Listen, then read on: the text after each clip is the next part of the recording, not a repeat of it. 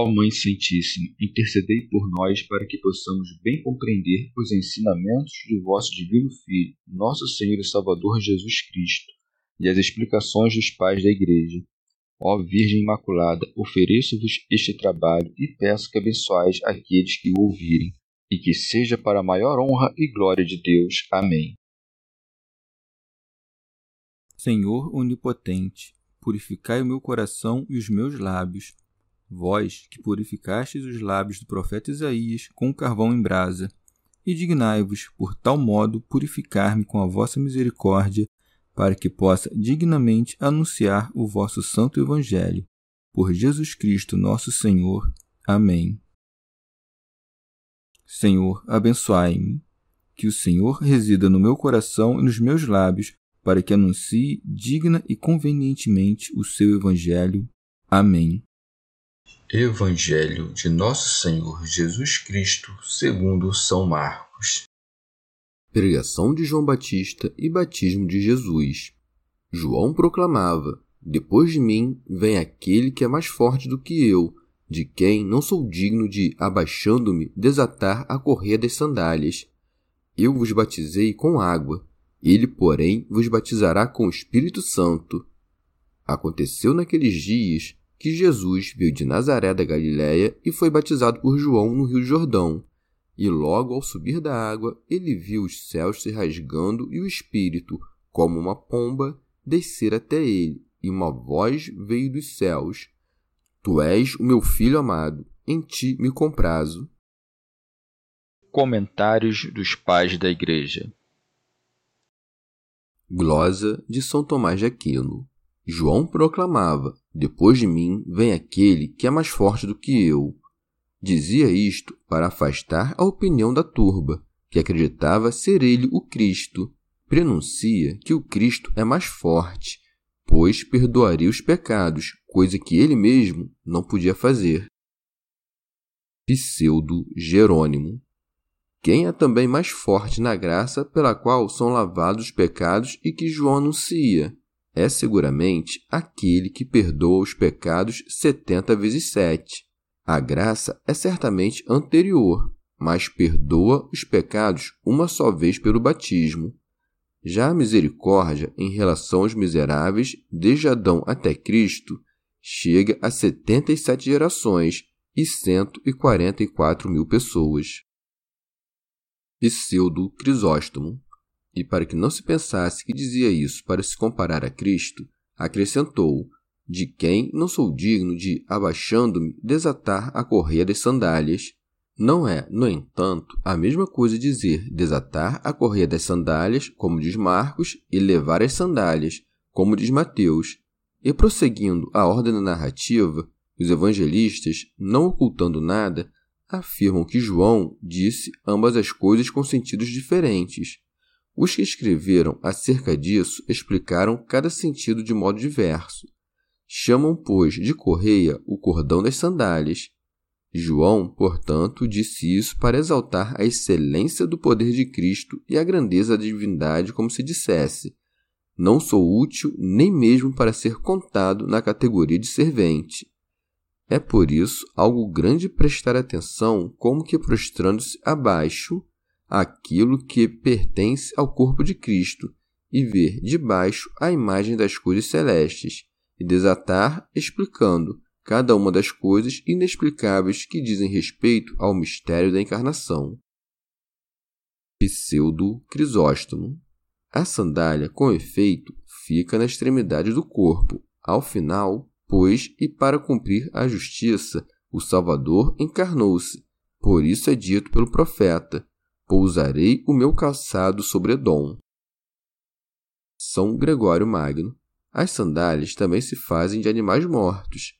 Vindo, pois, encarnado o Senhor, apareceu como que calçado, assumindo em sua divindade a carcaça de nossa corrupção.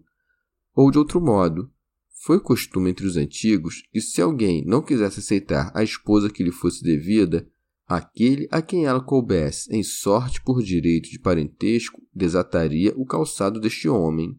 Convenientemente, pois, João se declara indigno de desatar a correia de seus sapatos, como se dissesse abertamente: não tenho forças para desnudar as plantas do pé do Redentor, porque não faço uso do nome de noivo, que não mereço. Teofilacto Diócrida. Este trecho compreende-se também assim. Todos os que vinham e eram batizados por João eram, pela penitência, soltos do laço dos pecados, ao crerem em Cristo. Portanto, João assim desatava a correr de todos os outros, isto é, os grilhões dos pecados, mas não teve forças para desatar a correr de Jesus, pois nele não encontrou pecado. São Beda. Assim, pois, João ainda não anuncia o Senhor como Senhor ou Filho de Deus, mas apenas como homem mais forte que ele. Com efeito, os ouvintes, simplórios ainda, não compreendiam tão grande mistério, a saber, que o Filho do Deus Eterno tendo assumido um homem de uma virgem, novamente tivesse nascido no mundo, mas deveriam ser paulatinamente introduzidos pelo reconhecimento da humildade glorificada na fé da eternidade divina. No entanto, João declarou-lhes ocultamente que ele era o Deus verdadeiro, acrescentando: Eu os batizei com água, ele, porém, vos batizará com o Espírito Santo. Quem, pois, pode duvidar que ninguém, senão Deus, pode conceder a graça do Espírito Santo? São Jerônimo. Em que diferem, pois, a água e o Espírito Santo que pairava sobre as águas? A água é ministério do homem, já o Espírito é mistério de Deus. São Beda. Somos batizados pelo Senhor no Espírito Santo, não somente quando, no dia do batismo, somos lavados para o perdão dos pecados na fonte da vida, mas também cotidianamente, pela graça do mesmo Espírito, somos inflamados para fazer aquilo que agrada a Deus. Pseudo Jerônimo o evangelista Marcos, assim como um cervo desejoso em direção às fontes das águas, salta em direção às planícies e aos ares, e, como uma abelha cheia de mel, degusta as flores em suas superfícies. Por isso, inicia sua narrativa a partir do momento em que Jesus vinha de Nazaré dizendo: Aconteceu naqueles dias que Jesus veio de Nazaré da Galiléia e foi batizado por João no Rio Jordão. Pseudo Crisóstomo. Uma vez que ordenava um outro batismo, veio ao batismo de João, que, em relação ao seu batismo, era incompleto, mas alheio ao batismo judaico, como se estivesse entre ambos, de maneira a mostrar, pela natureza do batismo, que não era batizado para a remissão dos pecados ou como se precisasse receber o Espírito Santo. Com efeito, o batismo de João estava privado de ambas estas coisas. Ele foi batizado, no entanto, para fazer-se conhecido a todos, para que nele crescem e para completar toda a justiça que é a observação dos mandamentos. Havia, pois, sido ordenado a todos os homens que se aproximassem do batismo do profeta. São Beda. Ele foi batizado tanto para, com o seu batismo, reconhecer o batismo de João, quanto para mostrar, santificando a água do Jordão pela descida da pomba, o advento do Espírito Santo no banho dos que creem. Por isso prossegue: e logo ao subir da água, ele viu os céus se rasgando e o Espírito, como uma pomba, descer até ele.